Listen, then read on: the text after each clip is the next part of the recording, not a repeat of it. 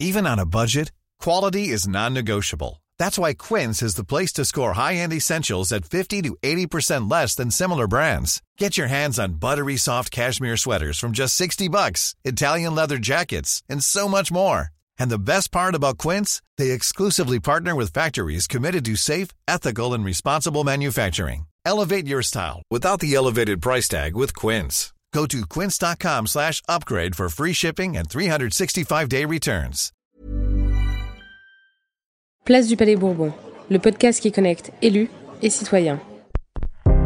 Mes chers compatriotes, j'ai décidé de dissoudre l'Assemblée nationale.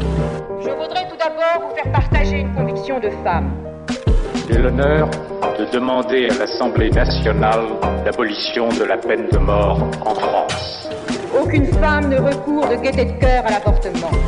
Je souhaite que la Providence veille sur la France pour son bonheur liberté, égalité, fraternité. et pour sa grandeur. Salut Mathilde, Salut Léa, ça va? Ça va et toi? Ouais. Désolée, Ah, j'ai un c'est petit bon. problème de. C'est moi, je suis désolée, en fait, j'ai un problème avec mes écouteurs. Euh, c'est trop compliqué la technologie pour moi. Tu vois, j'ai voulu investir dans les AirPods, qu'on m'a offert d'ailleurs. Et puis finalement, bah voilà, je peux pas m'en servir parce que c'est trop compliqué. Comment vas-tu? Et du coup, mais du coup, t'as le son quand même, ça va, tu nous entends. Mais du coup, du coup, j'ai le son quand même. Ouais, c'est pas trop gênant. T'entends bien, toi? Ah non, j'entends, je t'entends parfaitement bien. Ça va et toi? Cool, ça va, merci. Ouais, je vois qu'on a du monde, c'est sympa. On avait pris un rendez-vous pour ce soir. Alors, quoi de neuf Quoi de neuf à l'Assemblée nationale Surtout c'est ça qui va nous intéresser. Il paraît que tu as, une grande actualité là, à partager avec nous.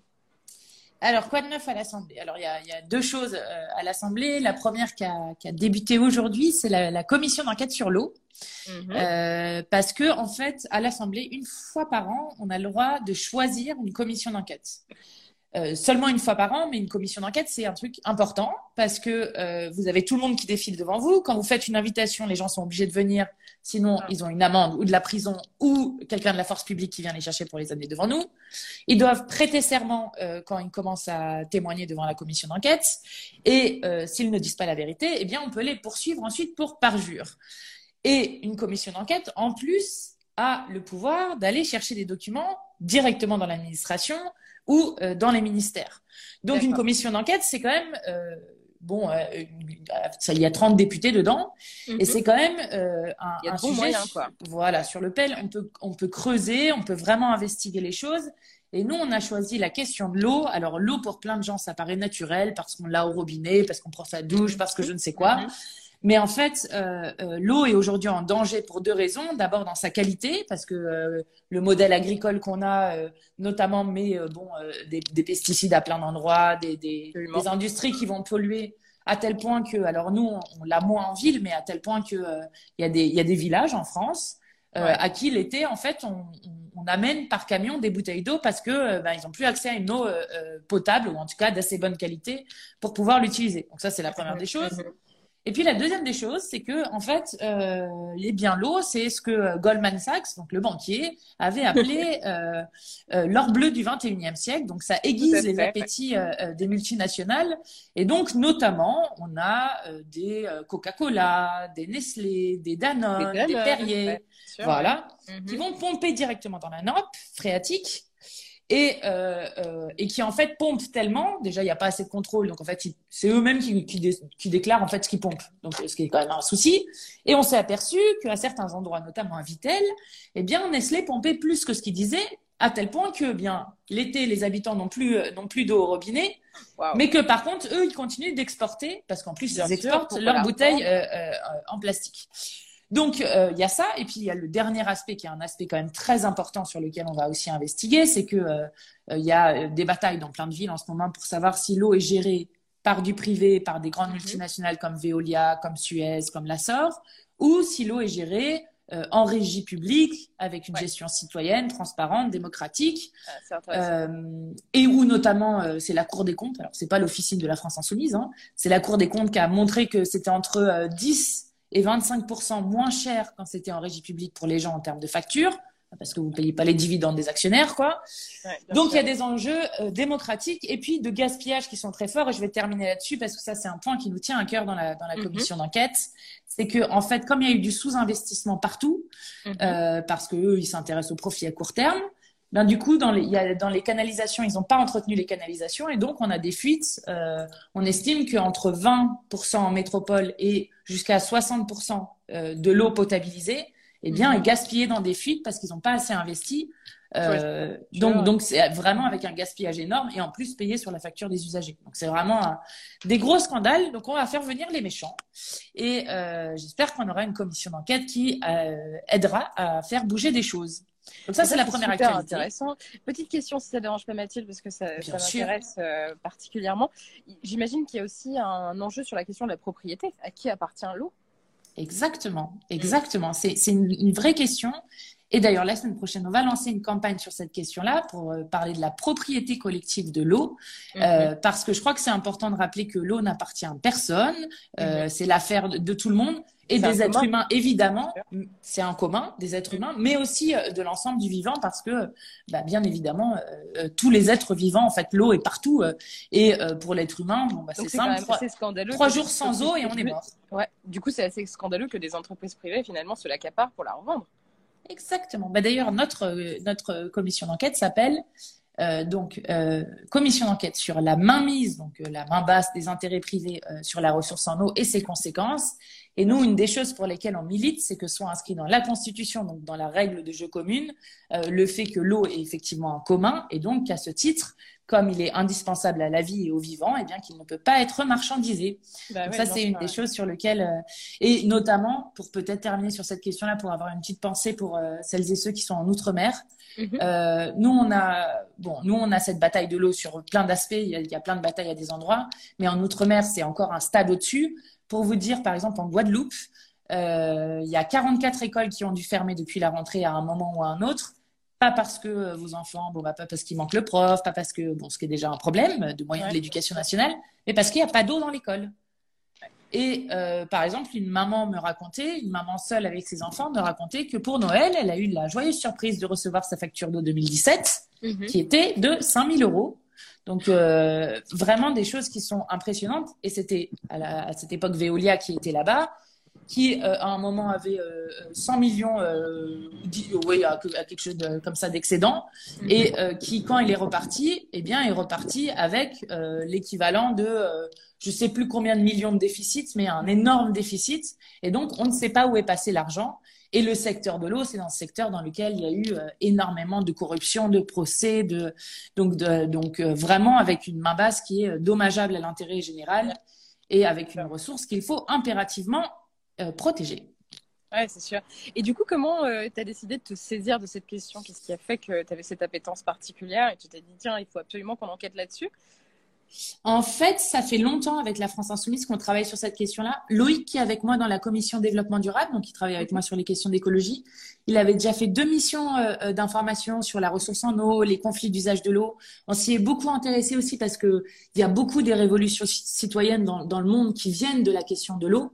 Euh, je sais pas, je vais donner un exemple. Par exemple, le Chili. Le Chili est le premier pays qui a privatisé l'eau. En fait, c'est à l'époque, c'est euh, euh, le dictateur Pinochet qui euh, est le- en fait, ça a été un peu le pays laboratoire où ils ont fait la privatisation de l'eau. Bon, bah, quel est le résultat à la fin? C'est que aujourd'hui, dans les dix villes d'Amérique latine, sur tout le continent, dans les dix villes d'Amérique latine où l'eau est la plus chère, et ben, sept sont chiliennes.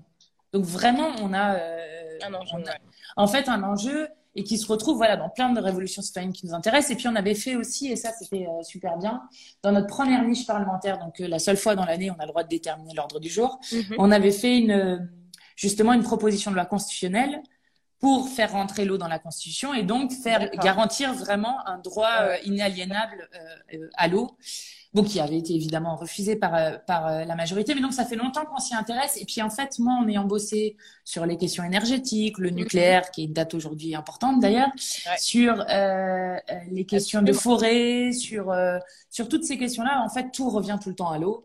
Et Ouais. donc, euh, voilà, ça m'intéressait de prendre ça à bras le corps. c'est et- super intéressant, c'est sûr. Et du coup, quelle est la Et voilà. vocation de la commission d'enquête qu'on explique un peu à- aux personnes qui nous écoutent après avoir mené vos enquêtes? Donc déjà, vous allez travailler pendant combien de temps à peu près? Combien de semaines Combien de mois? Ouais. Alors en fait, on va rendre un rapport probablement mi-juillet à peu près. Donc on va faire, on a commencé aujourd'hui et jusqu'à mi-juillet. On va faire des auditions tous les jeudis. Euh, donc pour l'instant c'est que le matin, mais très vite ça va être toute la journée. Par exemple, aujourd'hui on a auditionné 10 personnes. Euh, donc donc ça fait, euh, on aura le temps de faire euh, ouais, beaucoup Ça dure d'auditions. combien de temps quoi? Une demi-heure les auditions? Non, une heure, une heure. Wow. Mais de temps en temps, on fait des tables rondes où euh, on a un peu plus de, de temps. Mais par exemple, ce matin, on avait euh, bon le rapporteur spécial de l'ONU sur le droit humain à l'eau et à l'assainissement.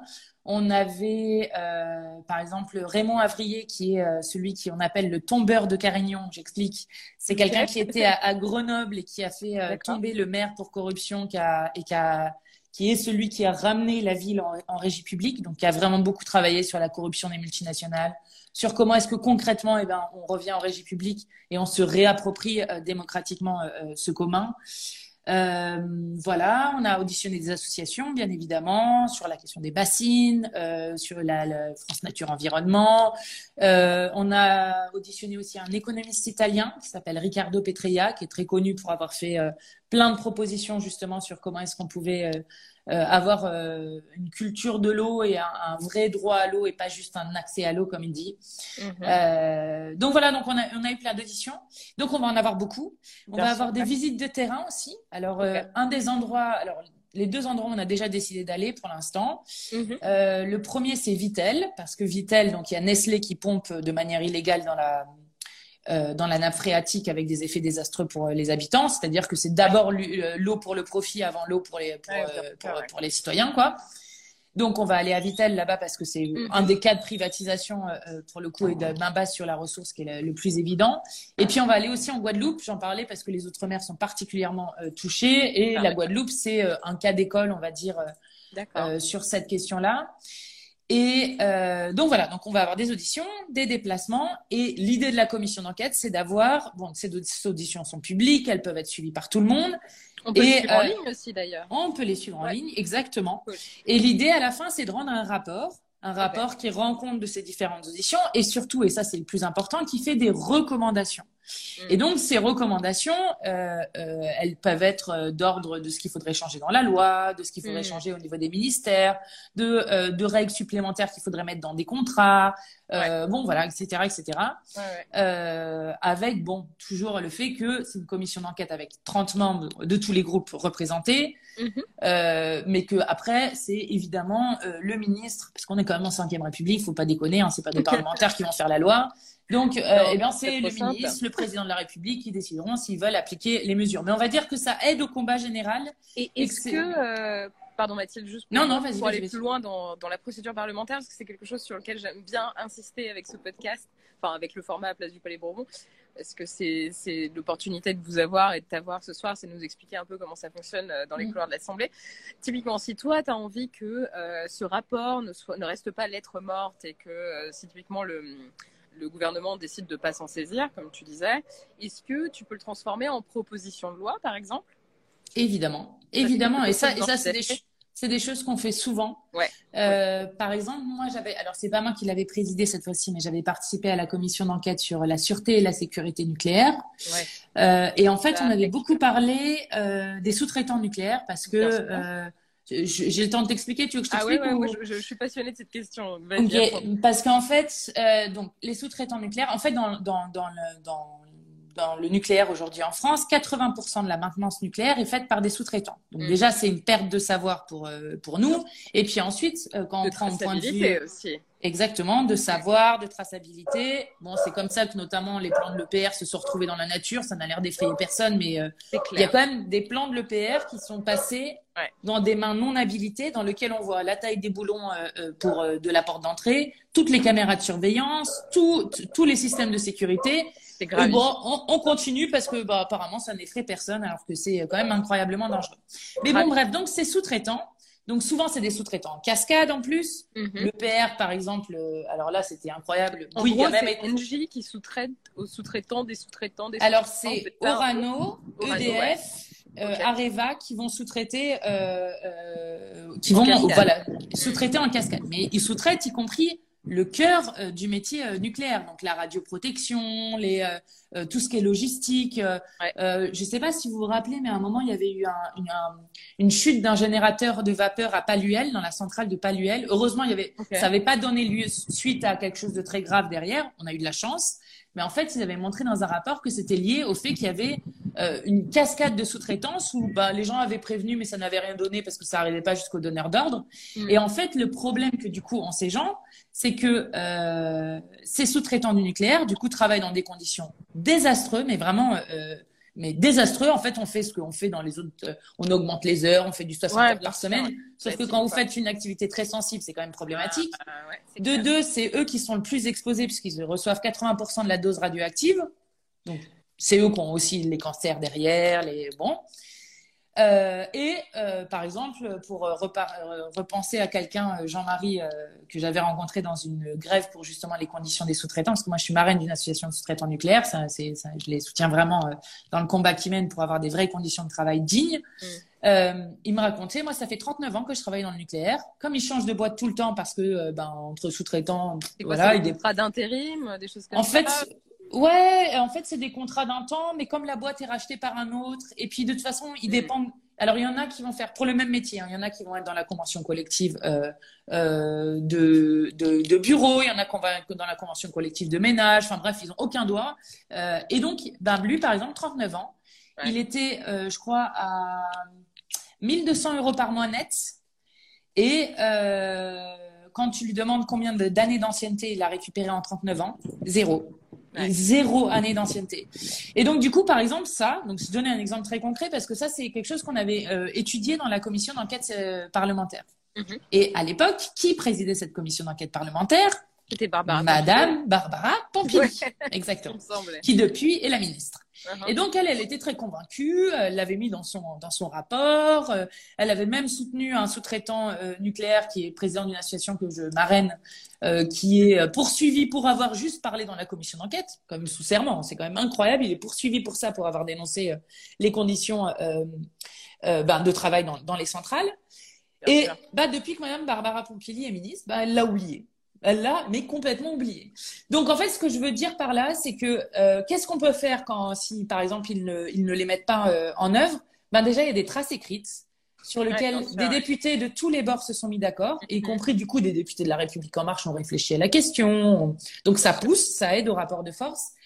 Et euh, nous, l'idée là qu'on qu'on va essayer de faire, on va annoncer ça la semaine prochaine, mais c'est qu'on ait aussi une campagne d'éducation populaire et donc une campagne massive pour aider Ouais, sur cette question-là. Parce ouais. que C'est je pense important. qu'il faut un rapport de force citoyen qui est, qui est important sur cette question-là, sinon, euh, c'est- bah, sinon ça n'avance pas comme d'habitude. euh, pour euh, contrer les intérêts privés et les intérêts de l'argent, eh ben, il faut être Non, nombreux et c'est super nombreuses. intéressant parce que c'est pas forcément une question dont on parle beaucoup, l'eau. Tu vois, enfin, il y a beaucoup de choses dont on parle. On parle des ressources, enfin, des matières premières. On va parler du gaz, on va parler du pétrole, on va parler de plein de choses. Mais l'eau, c'est vraiment quelque chose dont on Mm. parle pas tant que ça au final. Donc c'est vrai que c'est super important de la porter euh, un peu sur euh, sur le devant de la scène et en discuter. Ouais. Bravo. C'est C'est un ça. bon projet. Merci beaucoup. Oh, c'est chouette. Et du coup, euh, donc cette commission qui, à mon avis, enfin, je, de ce qu'on a compris, va quand même pas mal t'occuper dans les jours à venir, voire les semaines à venir. Donc ça, c'est super chouette. Et du coup, tu la présides seule ou il y a quelqu'un qui la co-préside avec toi? Alors moi, je suis la présidente et ensuite il y a le rapporteur, donc celui Mhm. Qui, euh, enfin du coup qui fait avec moi, on va dire ça comme ça, euh, qui lui est de la République en marche et qui est un dé- des député de Guadeloupe, Olivier Servat. Donc on est deux. D'accord. Euh, on va dire que moi, je suis plutôt euh, sur les questions de préparer qui va être auditionné, de d'organiser les auditions, etc. Mhm. Et le rapporteur, normalement, il est plutôt sur le fond, mais en fait, on voilà, on fait on fait les deux, euh, Travailler beaucoup ensemble. bien évidemment, voilà. Puis c'est vachement de- chouette de voir que finalement, sur les, sur les questions qui sont euh, aussi importantes, euh, aussi centrales, il puisse y avoir un travail transpartisan. C'est c'est super chouette, Mm. Euh, Et j'espère ouais. qu'on arrivera à convaincre sur des choses aussi, parce que bien sûr. Euh, mais, mais oui, oui, oui. Et puis c'est important parce que pour le coup, euh, l'eau, c'est quand même un sujet euh, crucial pour euh, maintenant et puis surtout pour les années euh, à venir et les, et les générations à venir. Donc ouais, ah ouais, c'est top. Et puis après, donc j'ai ça. Mhm. Mais surtout en ce moment, euh, là j'ai appris que on allait, ils allaient ouvrir les séances ce week-end, donc je vais passer tout mon week-end euh, samedi matin, samedi après-midi, samedi soir, dimanche matin, dimanche après-midi, dimanche soir. Euh, parce qu'en ce moment, on est en train d'étudier euh, la loi issue de la Convention citoyenne pour le climat. Enfin, quand je dis ça, c'est un peu. euh, Enfin, Ah, je ouais, devrais pas dire ça parce que, parce que ouais. on a compté, nous, sur 149 propositions qu'a faites la Convention Ouais, citoyenne pour le climat. Il en reste, il y en a 18 qui sont vraiment fidèles Ah et qui sont exaucées. Les trois quarts des mesures sont alors bon effacées. Alors il y en a plein, elles n'existent plus dans la loi. Le moratoire sur la 5G, puisque nous sommes des Amish qui s'éclairent à, à la lampe à huile, disparu. Euh, euh, bon, enfin, il y a, il y, a, il y, a, il y a plein de sujets comme ça. Tout ce qui était sur le ferroviaire, le fait de développer le ferroviaire, Ouais, disparu. Et puis après, alors une, une stratégie très intéressante euh, qui est de mettre quand même dans la loi, mais alors ça n'a plus aucun intérêt parce que tellement on l'a amoindri, on a repoussé les échéances. Par exemple, j'explique, je vais donner euh, deux, trois mesures, je pense, qui sont assez euh, symptomatiques de ça. Mhm. Euh, la première, c'est euh, la question des zones commerciales. Il y avait, il y avait des choses pour arrêter, en fait, faire un moratoire, euh, arrêter de bétonner des terres agricoles, Mhm. agricoles, notamment pour tout ce qui est zone commerciale, mais aussi les entrepôts logistiques d'Amazon. Parce qu'il y, a plein de- il y a plein de luttes en ce moment sur des projets euh, où on envoie des camions de partout, etc. Eh bien, c'est dans la loi. Alors là, magnifique. Sauf que les lobbies se sont bien activés. Jeff Bezos, on dirait que c'est lui qui a écrit l'article, parce qu'il a dit moratoire, mais si c'est plus de 10 000 mètres carrés. Bah, 10 000 mètres carrés, ça fait que tous les projets actuels, en tout cas 80%, euh, Mhm. passent. En fait, ne sont pas concernés par, euh, par euh, le moratoire. Ouais. Donc, c'est dans la loi, mais en fait, ça ne change rien. Et Jeff Bezos, le patron d'Amazon, est content. Euh, ça, c'est un premier exemple. Deuxième exemple, euh, les vols aériens. Euh, interdiction des vols aériens lorsqu'il y a des alternatives euh, euh, sur des trajets de, de, de, voilà, de 4 heures. Eh Mhm. bien, eux, euh, ils ont décidé dans 4 heures, bah, ça, ça concernait trop de lignes, donc ils sont passés à 2h30. 2h30, ouais. Ce qui fait qu'il va y avoir que trois lignes qui, euh, aériennes qui vont être euh, euh, concernées. Donc, euh, on est très loin de ce que demandait la, Convention citoyenne pour le Ouais, climat. Et pour demander, pour donner un dernier exemple, pour parler un peu, c'est la publicité. En fait, la Convention citoyenne pour le climat met plein d'assos. Nous aussi, on demande ça depuis des années. On met des amendements et tout.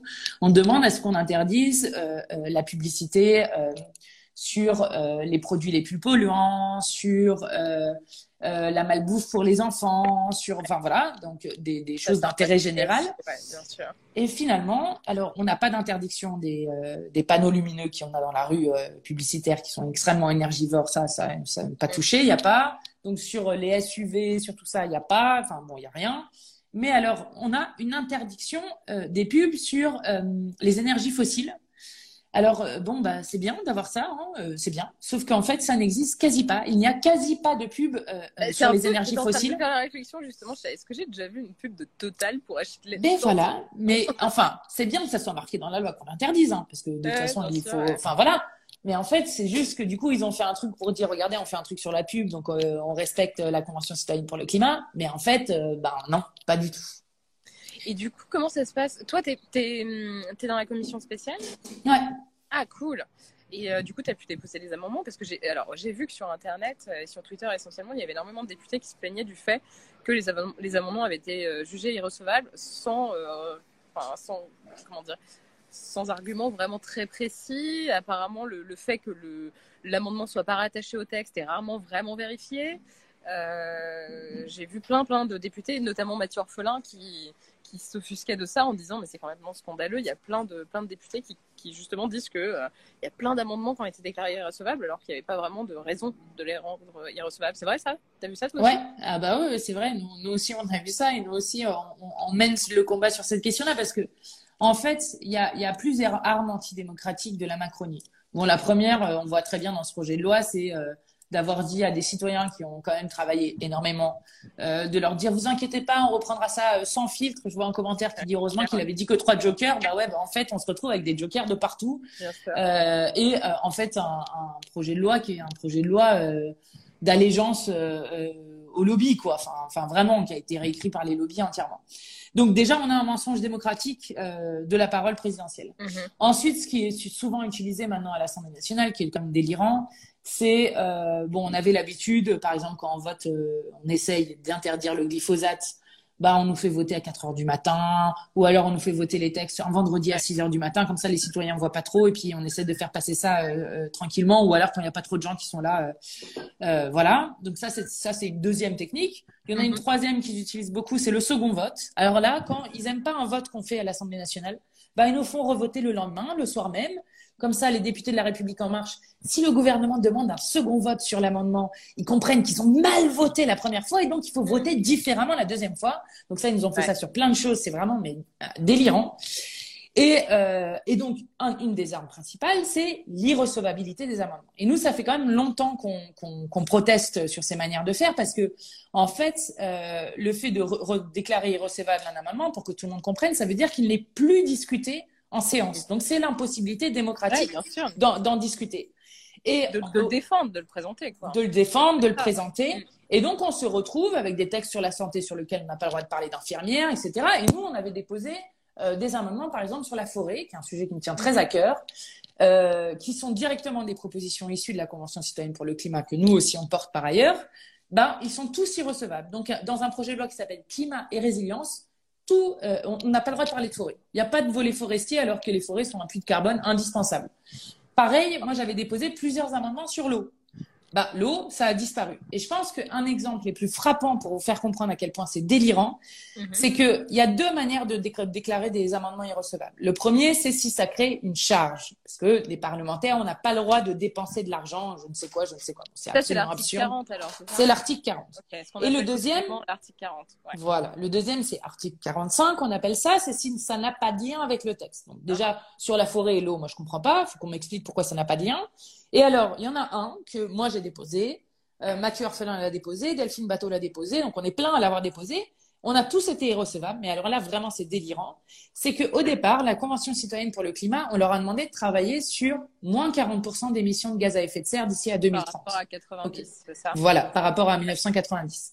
Mhm. Sauf que, au niveau de l'Union européenne, est en train de se conclure un accord pour dire qu'il faut rehausser l'ambition et mettre moins 55% d'émissions de gaz à effet de serre d'ici à 2030. C'est le tweet de Delphine Bateau là-dessus. Ouais. Voilà. Bon, alors, euh, bon, la France ne respecte absolument pas ses engagements, mais euh, euh, c'est quand même la moindre des choses quand il y a un texte comme ça qui passe que d'essayer quand même de rehausser l'ambition pour dire bon, bah là on est en retard et il faut et, aussi ce qui va voilà et puis il faut une volonté politique pour atteindre ces objectifs. eh bien, nos, nos, amendements qui demandent juste de changer 40% à 55%, qui sera bientôt un objectif caduque, hein, euh, au revoir, 40%, euh, eh bien, sont irrecevables. Et ça, c'est inacceptable parce que qu'on nous explique euh, que ça n'est pas de rapport avec le texte, c'est impossible. Donc oui, la manière dont se passent les débats à l'Assemblée est aussi une manière malheureusement extrêmement antidémocratique. Et on a déjà dû mm. protester très vivement pour qu'on nous permette de, nous laisser déposer les amendements après que la Convention citoyenne pour le climat note le projet de loi, parce qu'avant, c'était oui, avant.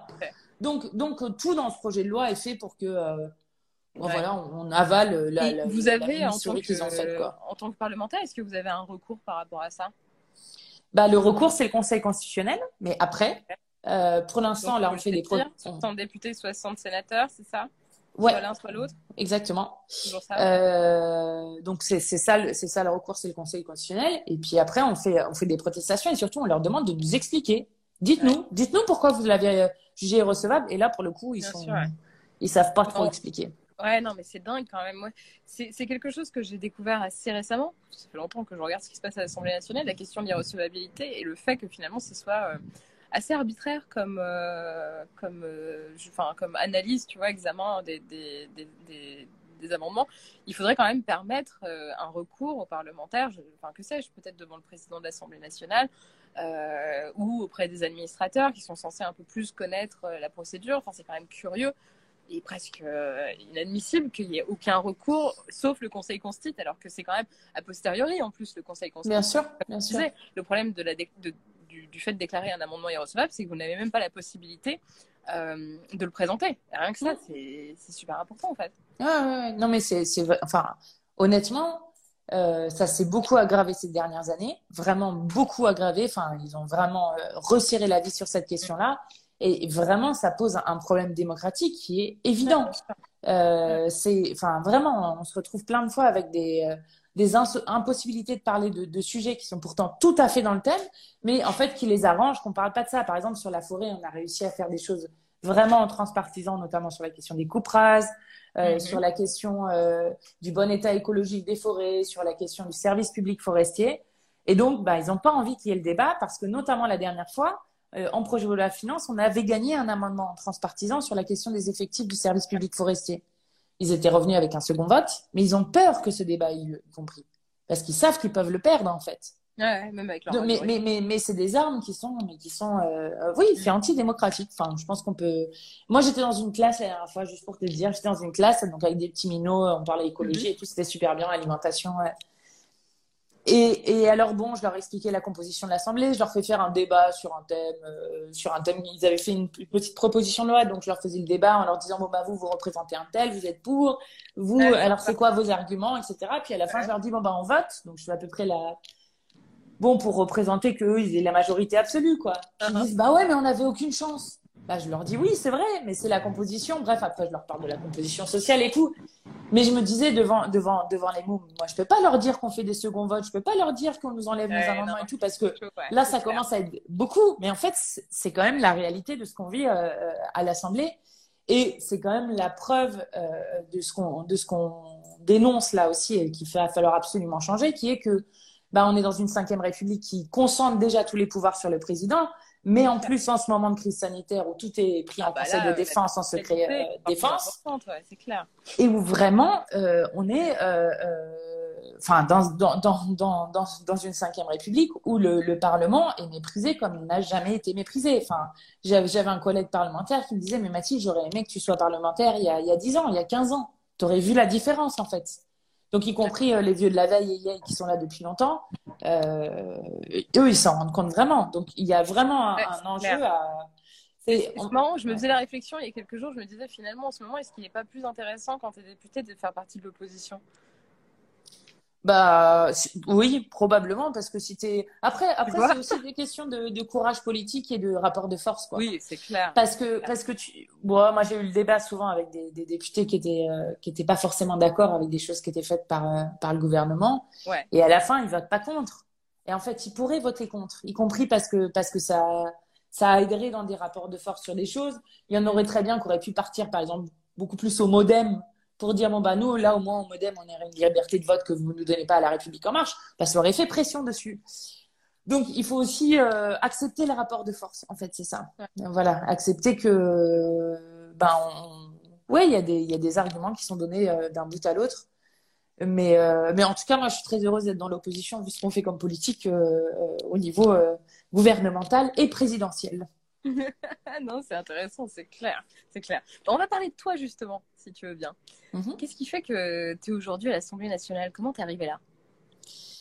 Alors, un peu, un peu sans le choisir directement. Alors, je suis, enfin, je suis très heureuse d'être, d'être députée, mais en fait, euh, moi, au départ, j'ai commencé par l'associatif. Donc, euh, donc moi, au départ, j'avais un, milita- un, un militantisme associatif, euh, beaucoup sur des questions euh, de lutte contre euh, la misère, la pauvreté. Et euh, en fait, euh, petit à petit, bon, j'avais, j'avais pas mal de potes qui étaient très politisés quand même, donc avec qui on parlait souvent politique. Et euh, mon premier boulot, c'était à Grigny. Donc Grigny, c'est la ville la plus pauvre de France. Il faut imaginer euh, le quartier où moi je travaillais, c'est un quartier euh, qui s'appelle la Grande Borne, qui est un quartier de 13 000 habitants, qui est séparé du reste de la ville par l'autoroute, euh, dans lequel euh, SOS Médecins ne, ne veut plus venir depuis 1994. Vous ne pouvez pas vous faire livrer un colis, vous ne pouvez pas retirer d'argent. Euh, il reste quasi aucun commerce, il reste un boulanger, un pharmacien parce qu'il est militant, mais sinon vous n'avez plus rien. Euh, et vraiment avec, euh, enfin vraiment euh, des situations de misère e- extrêmement fortes. Et en fait, Grigny, à la fois, moi, j'adorais ce que je faisais en tant qu'associative là-bas, et en même temps, un jour sur deux, moi, j'avais aussi une boule de rage en fait euh, en revenant du boulot, parce que euh, moi, je n'accepte pas que dans la, la sixième puissance économique au monde, eh bien, euh, on laisse euh, des personnes dans des situations d'indignité euh, totale, euh, pendant que les riches se gavent bien, eux, tout, va bien pour eux. Et euh, voilà, moi, ça, c'était, c'est quelque chose qui me remue, remue profondément les tripes, que, je trouve profondément injuste. Et autant en association, on faisait des trucs super chouettes sur plein de choses, autant bah, ça changeait pas pour tout le monde.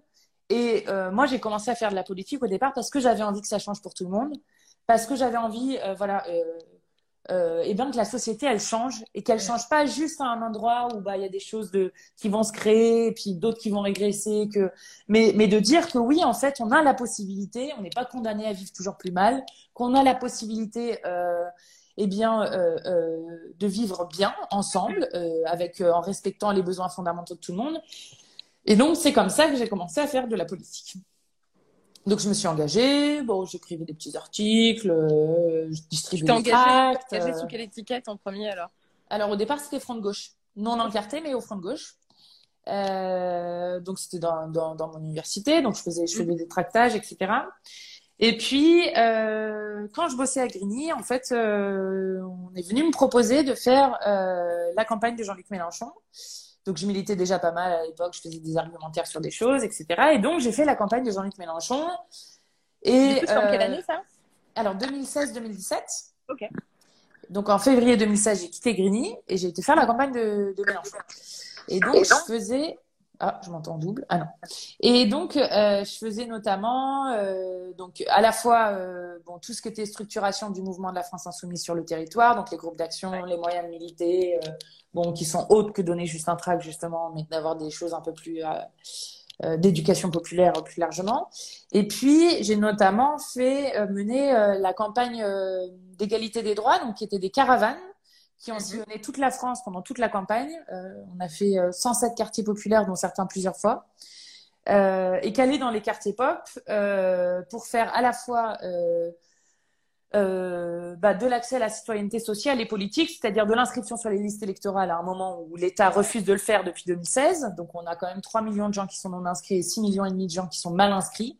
Et moi, j'accepte pas que dans mon pays, eh ben, on en arrive à une sorte de vote censitaire où en fait seuls, euh, ben, en fait seuls les plus riches, parce que c'est aussi comme ça que ça se décline en fait, c'est souvent les plus pauvres qui sont pas inscrits, c'est souvent les plus précaires, les plus euh, peuvent voter. Et donc euh, moi, ça me tenait à cœur que voilà que tout le monde puisse décider de l'avenir. Euh, euh, bah, l'avenir commun qu'on veut qu'on veut avoir ensemble parce qu'après tout la politique c'est ça hein, c'est c'est comment est-ce qu'on vit ensemble. Comment Et puis- ouais. il faisait aussi euh, de l'accès aux droits sociaux, donc on faisait de l'information sur les droits sociaux avec des gens qui ont découvert qu'ils avaient droit à des aides et tout ça, c'était assez génial. Notamment parce que c'était le moment, enfin bon, ça n'a pas vraiment arrêté depuis, mais où on racontait que les pauvres étaient des fraudeurs. euh, et Ouais, donc ouais. c'était pour nous l'occasion aussi de rappeler que non, en fait, il y a plein de gens qui accèdent pas à leurs droits et que c'est un scandale euh, dans une république sociale comme la nôtre. Absolument. Donc voilà, je faisais des choses comme ça. Et puis arrive le moment où on va choisir nos candidats euh, aux législatives, donc euh, pour euh, Mhm. être pour l'Assemblée nationale. Et moi, je voulais pas y aller, quoi. Enfin, j'avais le truc de meuf, de j'y arriverai pas, de bon, Ah ouais? De, de- ouais, de comment on a socialisé aussi les meufs. Donc bon.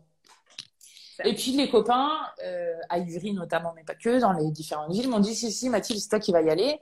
Et moi, vraiment, je pensais y aller pour représenter nos idées. Donc, euh, on a fait une super campagne de porte-à-porte. euh, on faisait euh, des... Ah, ça, ça donne la nostalgie, ça. On faisait des apéros dans la rue euh, euh, tous, les, euh, tous les soirs. Bon, C'était vachement chouette. Donc, on a fait une, vraiment une immense campagne de terrain. Et vraiment, moi, j'y allais pour que les copains soient fiers, euh, pour que nos idées soient bien représentées. Et puis, en fait, ben, on a gagné. Donc, euh, c'était la première fois de ma vie quand même que je gagnais une élection. c'était ça faisait des- super. voilà, c'était ouais, c'était super. Non, et puis y compris parce que parce que bon, souvent dans dans dans nos histoires politiques, on perd nous. Donc euh, donc euh, rappeler qu'en fait non, on peut gagner, on peut, ouais, on peut gagner des choses. Euh, c'était super. Et donc c'est comme ça que je suis devenue députée, alors que voilà, je moi je n'avais jamais rencontré une députée de ma vie ou un député de ma vie avant, euh, euh, que j'avais pas trop idée de comment j'allais faire. euh, à l'Assemblée. Et je crois que c'est une bonne preuve, et le, le groupe parlementaire en général, moi ça me tient à cœur, de dire et de redire que voilà que tout le monde peut, peut être député et que c'est une Mm. fonction député, c'est pas un métier. Euh, et, euh, et que tout le monde a des choses à porter pour euh, l'intérêt général et pour la collectivité. Tout le monde a plein d'idées et je crois que c'est intéressant qu'on soit plein de nouveaux élus dans notre groupe, qui y compris euh, bon, une aide-soignante partie, quelqu'un qui était dans un call center à EDF avant, quelqu'un qui était au RSA activité, eh bien de dire qu'on n'a pas besoin d'avoir fait telle ou telle étude, qu'on n'a pas besoin euh, voilà d'avoir tel ou tel métier ou d'avoir été élu 150 ans avant, et que euh, et que voilà, eh ben, on peut tous inventer aussi c'est quoi le rôle d'élu et comment est-ce qu'on veut euh, eh bien, servir l'intérêt général. Donc voilà une comment je me petite suis anecdote un députée. peu peut-être, une petite anecdote peut-être sur ton arrivée à l'Assemblée nationale, genre le premier jour, un truc euh, dont tu te souviens qui t'a fait, euh, qui Alors, fait rire, ouais. euh. Bah, premier jour, c'était hyper émouvant. On s'est retrouvé avec euh, tout le groupe parlementaire donc devant l'Assemblée avant d'entrer dans l'Assemblée pour aller faire les différentes démarches qu'on devait faire. Je me rappelle qu'il y avait une militante du 20e que je connaissais bien, du 20e arrondissement de Paris, qui arrivée en, en pleurant. Mais je lui dis, mais pourquoi est-ce que tu pleures, José? Et elle me dit, mais tu te rends pas compte, j'ai attendu ce jour toute ma vie. Tu te rends pas compte à quel point c'est incroyable.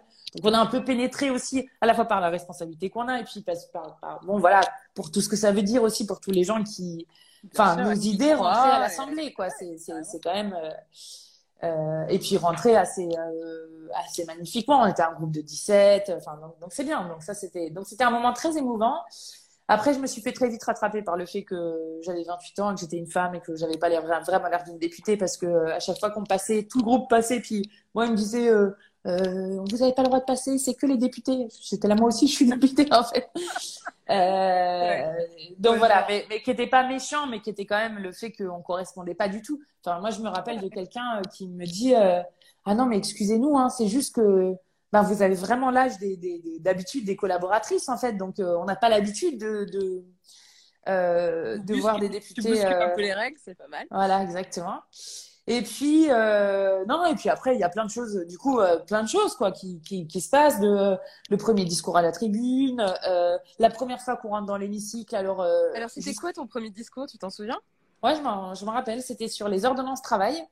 Ok. Et j'avais Ah bah fait oui, un discours euh, d'un quart d'heure. Et quand je suis descendue de la tribune, on m'a demandé si c'était Jean-Luc Mélenchon qui avait écrit mon discours. Ce qui est horriblement sexiste, mais qui veut dire aussi que il y avait un petit moment de, où les macronistes étaient impressionnés parce qu'ils pensaient que Jean-Luc Mélenchon était un homme très seul.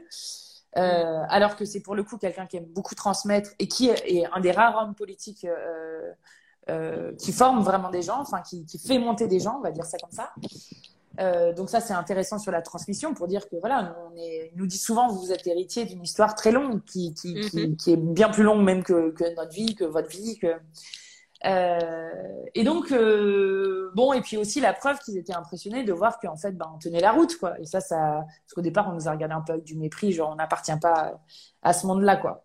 Donc euh, donc ça c'était mon premier discours. Et puis je me rappelle aussi donc de nos premières questions au gouvernement où à l'époque donc le règlement stipulait qu'il était obligatoire de porter une cravate ce qui ne concerne pas tellement euh, les femmes euh, Mhm. sur cette question-là quoique on pourrait aussi en porter mais euh, euh, mais en tout cas, euh, donc, qui concernait surtout euh, donc les hommes députés de savoir qui étaient obligés de porter la cravate. Pas pour les femmes, il n'y avait rien pour les femmes sur cette question-là. Et, euh, et donc se pose la question est-ce qu'on porte la cravate ou non? Euh, Est-ce qu'on va nous laisser rentrer dans l'hémicycle si on ne porte pas la cravate? En même temps, ça fait chier de porter la cravate parce que c'est un vieux truc qu'on nous impose, euh, qui est un truc hérité, mais qui voilà. Et donc nous sommes allés sans cravate dans l'hémicycle et c'est la première fois que je suis rentrée pour siéger dans l'hémicycle. Voilà. Mais euh, non, mais après c'est ça c'est le ça c'est le début. Après après c'est super d'être député. C'est un très très beau mandat. Déjà parce qu'on peut saisir ouais. de plein de sujets. On rencontre plein de gens. Euh, on est certes dans une assemblée qui malheureusement est très euh, antidémocratique, euh, avec euh, une, bon, une hyper macronisation, euh, une hyper présence d'un président, bon qui laisse pas beaucoup d'espace, mais c'est c'est un bel endroit voilà pour porter les idées. Et moi, un des trucs qui m'a beaucoup touchée à partir du moment où on a été euh, euh, élu dans la dans l'assemblée, c'est que c'est que on, on a des retours de plein de gens, de plein de militants de, de chez nous qui Mm. jusqu'alors n'avaient jamais jamais regardé l'Assemblée nationale de leur vie Ouais. et qui d'un coup en fait ont commencé à regarder les débats, à s'intéresser à ce qui se passait. Et ça, je trouvais ça super comme manière. euh, Enfin, nous, on avait essayé de théoriser, on essaie toujours de garder ça, de toujours faire le lien entre le dedans et le dehors, c'est-à-dire de porter les luttes de l'extérieur à l'intérieur de l'Assemblée et de porter ce qui se passe à l'Assemblée nationale aussi au dehors. C'est pour ça qu'on essaye voilà, d'utiliser beaucoup les réseaux sociaux, de euh, d'expliquer ce qui se passe. Ça contribue aussi ce soir ce qu'on est en train de faire, voilà. Absolument. Et, et je crois que c'est important aussi parce que ben on est euh, euh, des représentants du peuple et c'est le peuple qui garde le pouvoir dans ce pays et donc c'est important que voilà qu'on ne soit pas dans notre petit palais doré enfermé. Il y a quelqu'un qui nous suit et qui demande si tu serais partante pour renouveler l'aventure. Euh, pour me représenter, Mhm. euh, pourquoi pas pourquoi pas. Euh, T'as dû te poser la question déjà, parce que c'est dans un an. Ouais, mais je, je me pose la question, mais j'ai pas encore, j'ai pas encore abouti pas à une pensé, réflexion. ouais. Non, il y a, il y a un côté qui est, euh, qui est super dans, dans le mandat qui fait qu'on a envie de continuer à mener la bataille. Euh, Il y a un côté aussi euh, qui est très intense personnellement quand même, de travailler tous les jours, tout le temps. Bien sûr, bien sûr. ouais. voilà. Euh, mais voilà, mais moi je me plains pas parce que c'est une très belle place de combat et, euh, et j'espère, euh, voilà, moi mon, mon but c'est de mener mon, mon mandat euh, le mieux possible et que Ouais. euh, voilà, de porter les combats collectifs euh, euh, qu'on a qu'on a au mouvement et, et de, et de représenter vraiment euh, celles et ceux qui n'ont pas beaucoup de voix dans notre société. Et donc euh, voilà, on, on, on verra, mais en tout cas je continuerai dans, dans tous les cas euh, le combat, ça c'est une Mm. évidence d'une manière ou d'une autre. Et puis bon, nous après on est euh, on est favorable à ce que euh, on ait une rotation des mandats aussi parce que c'est important pour que Ouais, donc voilà. mes deux mandats ça passe encore. Donc euh, voilà, on verra. Petite question euh, que j'avais envie de te poser. Quelle est la plus grande fierté, ta plus grande fierté en tant que députée jusqu'à présent? Mmh. Ah, j'en ai beaucoup. Ou réussite, si tu de- préfères. ouais. Alors, ouais, bah, je vais, je vais faire. euh, Bon, un, un- un- je vais faire par euh, différents moments parce que j'arrive pas à en sortir qu'un. Ok. Euh, On en sortir plusieurs. Ok, mon plus beau combat, je crois, vraiment.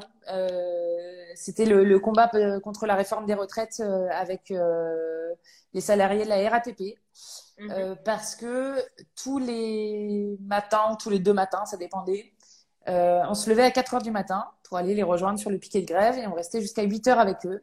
Et quand vous faites deux mois de grève avec des gens qui n'ont pas de salaire, euh, qui sont là tous les matins très tôt et que avec qui vous discutez tous les matins très tôt, ben, il y a des liens assez magnifiques qui, qui se créent. Euh, voilà, et de, euh, je sais pas, je me rappelle de plein de, voilà, de plein d'initiatives de solidarité qu'il y avait, et puis de plein, voilà, il y avait des profs qui venaient, il y avait des, des cheminots qui venaient pour les aider. Enfin, il y avait une espèce de, euh, voilà, de moments où on sentait qu'il y avait plein de choses qui pouvaient bouger, comme euh, comme euh, les gilets jaunes en fait, euh, où c'est, Ouais. où on a l'impression qu'il y a des choses qui peuvent basculer. Et moi, je garde vraiment de ces de ces matins-là un, un, un souvenir et des, des liens militants très forts. Euh, et je crois que ça, c'est vraiment un combat euh, que je suis vraiment très fière d'avoir mené avec eux. D'autant plus que, en fait, on le dit pas parce que parce que ça peut revenir.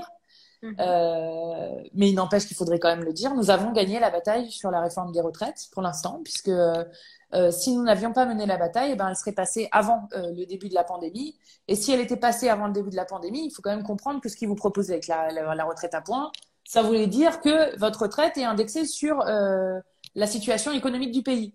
Donc, comme euh, vous voyez la situation économique de la France aujourd'hui, c'est-à-dire assez catastrophique sur plein d'aspects, ça veut dire des millions de retraités qui auraient vu leur pension baisser euh, parce que ben, il fallait baisser, euh, ne, pas garder un, niveau de dépenses, comme ils disent, bon, qui est en fait juste la dignité des gens, euh, trop fort sur les retraites. Donc, euh, donc ça, c'est ça, c'est une grande fierté d'avoir mené cette ce combat avec, avec eux. Euh, après, il y a des grands bonheurs. Par exemple, ce que, ce que j'ai fait sur Poissonnière, c'était un grand bonheur. Parce Ouais. que, euh, bon, il y avait tout l'aspect, euh, on, on a réussi à le faire sanctionner, etc. Ce qui est assez historique pour le. RT quand même. Non, mais en plus, Mais- c'est un quoi. C'est un jeune mec. Ouais. Tu vois, Ah mais j'ai- ouais. quand j'ai entendu ça, j'étais ok, c'est qui le vieux con, euh, pardon, hein, mais euh, qui sort ça? Et en fait, quand tu te rends compte que c'est un mec qui est même plus jeune que moi, je crois, Ouais. c'est terrible. Ah ouais, c'est terrible. ouais. Je dis pas que ça excuse hein, le fait qu'il soit vieux. Non, non, quoi. non, non, Euh, mais, euh, mais ça donne un peu plus d'espoir, Limite, c'est encore pire quand euh, ouais. c'est quelqu'un qui est encore plus jeune que, que toi ou qui a à peu près notre âge. Je suis là, mince, quoi. Qu'est-ce Mm. qui se passe? Mais du coup, ce ça, hein, que, clair. hein. mais du, du coup, qu'on ait réussi à le faire sanctionner, c'est déjà une victoire qui est importante parce que c'est très très rare. Ouais. Mais surtout, le truc, non, là pour la coup, où c'est pas une fierté personnelle, mais c'est une fierté pour. euh, Enfin, c'était, on va dire, euh, j'ai vraiment eu de la chance en fait de rencontrer cette femme parce que au-delà de l'insulte sexiste, eh ben, il y avait quand même un mépris de classe très fort et un mépris euh, euh, du, d'un métier poissonnière. Absolument. Et donc, j'ai été passer une journée avec une poissonnière dans le Morbihan euh, de euh, 1h30 du matin jusqu'à 14h, ce qui est son rythme habituel depuis 32 ans. Alors, se lever à 1h30 du matin depuis 32 ans, il faut imaginer le courage de cette femme. Euh, et donc, on a été à la crier, après, on a été faire la tournée, etc. Et euh, voilà, c'est une femme géniale euh, parce que voilà, qui a vraiment une éthique très forte euh, en essayant de privilégier euh, seulement la, la, la, pêche côtière. Elle prend pas de poisson d'importation. Elle fait attention à la saisonnalité des produits. Donc elle est vraiment, euh, elle fait vraiment son métier très à cœur.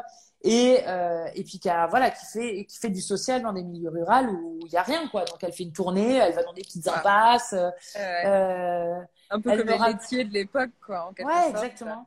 Et puis elle me raconte une famille qui arrive plus et qui lui dit bon bah écoute Patricia, tu passeras plus la semaine prochaine parce qu'on n'a plus l'argent pour payer le poisson. Puis elle leur dit euh, bah non en fait, vous avez trois enfants, vous mangez du poisson donc euh, bah, je reviendrai la semaine prochaine. Et, euh, et puis bah, le jour où vous pourrez payer de nouveau, ben vous me direz ah je te dois combien aujourd'hui Patricia? Et donc du coup ben cette femme elle a donné à une famille entière du poisson gratuit pendant quatre mois en fait. Et, et voilà. Et en fait, ça me fait plaisir d'avoir mis en avant aussi euh, ben, le courage de toutes ces femmes qui font des métiers très très durs, Absolument. euh, qui sont d'une importance capitale euh, bon, pour les, les petits commerces, les petits, bon, la, la vie quotidienne, mais aussi pour le lien social qui reste entre les gens. Et voilà, là où je me sens fière, c'est d'avoir réussi à, à travailler avec plein de gens et à pousser des sujets, alors qu'on n'a pas forcément gagné, mais en tout cas qui sont des cailloux dans des chaussures comme ça à chaque fois. Euh, voilà, avec des gens qui sont assez euh, formidables parce que les gens qui se battent sont toujours euh, des belles personnes. Et puis, pour rajouter une dernière chose qui, ça, euh, qui est un travail un peu invisible que, que font les députés et que moi qui me tient à cœur, c'est tout le travail aussi en lien avec les citoyens de la CIRCO notamment, mais pas que, euh, de tous ceux qui, bon, voilà, ont des problèmes de logement insalubre, de papier, de euh, et en fait là-dessus, bah, on a gagné plein de choses. Voilà, on a vraiment gagné plein de choses. On- Il y a plein de gens dans la CIRCO qui ont, eu des papiers, des gens qu'on a réussi à faire déménager. Alors on n'y arrive pas toujours, mais quand on y arrive, c'est quand même un vrai, vrai, vrai bonheur. Il n'y a pas longtemps, on a réussi à arracher euh, d'un pire qu'un marchand de sommeil, d'un voyou euh, euh, propriétaire euh, qui les menaçait tous les jours, une famille, et les mettre à l'abri avec euh, euh, les deux enfants en situation de handicap dans un dans, dans un appartement. Et ça, c'est des grands moments de bonheur, en fait, euh, d'arriver à, à ce que ça change, même si on voudrait que ça change pour tout le monde, parce que ça serait quand même vachement mieux. Mais, mais voilà, en attendant, on fait aussi notre part euh, euh, là-dessus. Bien sûr, c'est super, bravo. Et un regret? Quel serait ton principal regret pendant ces quatre ans? Ben, un regret, c'est d'avoir été député euh, pendant le temps de la Macronie. Enfin, c'est quand même la, la première fois euh, depuis Napoléon, je crois, que euh, qu'on a une majorité euh, aussi forte, euh, absolue aussi forte. Ce qui crée que- mécaniquement un truc, hein, c'est que avant, ils avaient des, des majorités, mais pas, pas, pas aussi fortes que celle-ci. Et les majorités, elles étaient avec d'autres groupes, donc il fallait négocier des choses. Et donc, bah, il y avait quand même une culture de la négociation. Bon, bah, ok, bon, bah, ton amendement, là, il passera pas parce que nous, on donnera une consigne de vote contre. Mais euh, celui-là, on peut le discuter. Ou, euh, enfin, voilà, avoir un minimum de, euh, des débats démocratiques un peu, avec un peu de hauteur, des choses comme ça. Bon, bah, là, c'est pas vraiment ça. De toute façon, quoi qu'on dise, ils s'en foutent. euh, Ils font voter et puis ils ont, ils ont le nombre qu'il faut. Euh, donc, ils peuvent nous, nous rouler dessus, nous marcher dessus euh, comme ils veulent. Et ça, euh, c'est un côté quand même très, très frustrant. J'imagine, ouais. Même si, bah, nous, on les emmerde quand même bien parce qu'on on arrive justement à faire sortir aussi ce qui se passe dans l'Assemblée et ça, ça, les emmerde un peu parce que certains députés macronistes aimeraient être dans un conseil d'administration où leurs votes ne sont pas publics, ils trouvent ça scandaleux, qu'on les affiche pour dire qu'ils ont voté euh, pour le glyphosate, euh, pour le traité de libre-échange, euh, contre, euh, pour la réforme des retraites euh, absolument euh, terrible, etc., etc. Eh bien, nous ne sommes pas dans un conseil d'administration, c'est la démocratie et donc, ben, les votes sont publics et c'est comme ça. C'est tout, quoi, en fait. Euh, Voilà, exactement. Donc non, mais j'en aurais peut-être d'autres des regrets, mais c'est, enfin, il y a, il y a, je pourrais, je pourrais en avoir d'autres. Euh, euh, on manque de temps pour s'occuper de tous les sujets dont il faudrait s'occuper dans un groupe à 17, euh, voilà. Mais quand même, le fait de, le fait d'être député sous Emmanuel Macron, je pense que c'est le président le plus autoritaire qu'on ait eu de la Ve République, donc c'est quand même assez, euh, assez particulier, voilà. Hmm. J'imagine. C'est intéressant. C'est un challenge, quoi. Mais euh, 2022 arrive. C'est Voilà. vrai, c'est vrai. Écoute Mathilde, je crois qu'on a déjà parlé de pas mal de choses. Je veux pas te retarder, parce qu'il me semble qu'on avait dit 45 minutes avec Elmi. Je veux Eh non plus te- sais même pas ouais. quelle heure il est j'ai pas le... Il est 20h, mais je vais, c'est bon, ça recommence Ah, à 21h, pas mal. donc c'est bon, j'ai le temps de retourner à l'Assemblée nationale. Tout est bon. Cool. Bah écoute, je te remercie beaucoup, c'était un super live. Eh ben, merci à toi. d'échanger avec toi. Eh Il y a ben, beaucoup de gens qui nous ont suivis. Merci beaucoup euh, à toutes celles et ceux qui nous ont suivis. Et puis, je précise que ce, cet entretien sera bientôt disponible en podcast sur Place du Palais Bourbon. Donc, vous pourrez le réécouter et euh, le partager hmm. si vous le souhaitez. Merci, beaucoup à tout le monde et puis merci euh, particulièrement à toi. Et bah, bon courage pour la suite. à bientôt. Très belle soirée. Merci Mathilde. À bientôt. Merci. Bye bye. C'était Place du Palais Bourbon. Merci de nous avoir écoutés.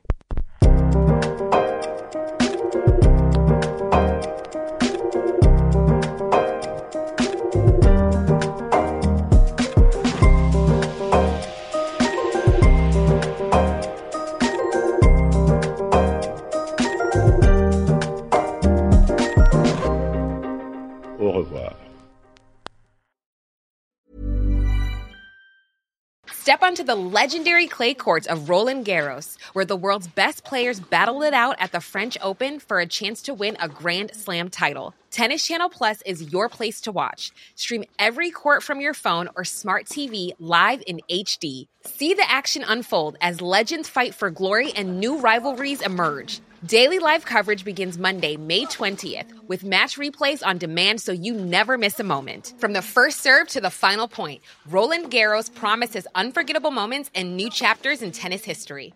Stream now with Tennis Channel Plus to be there when it happens.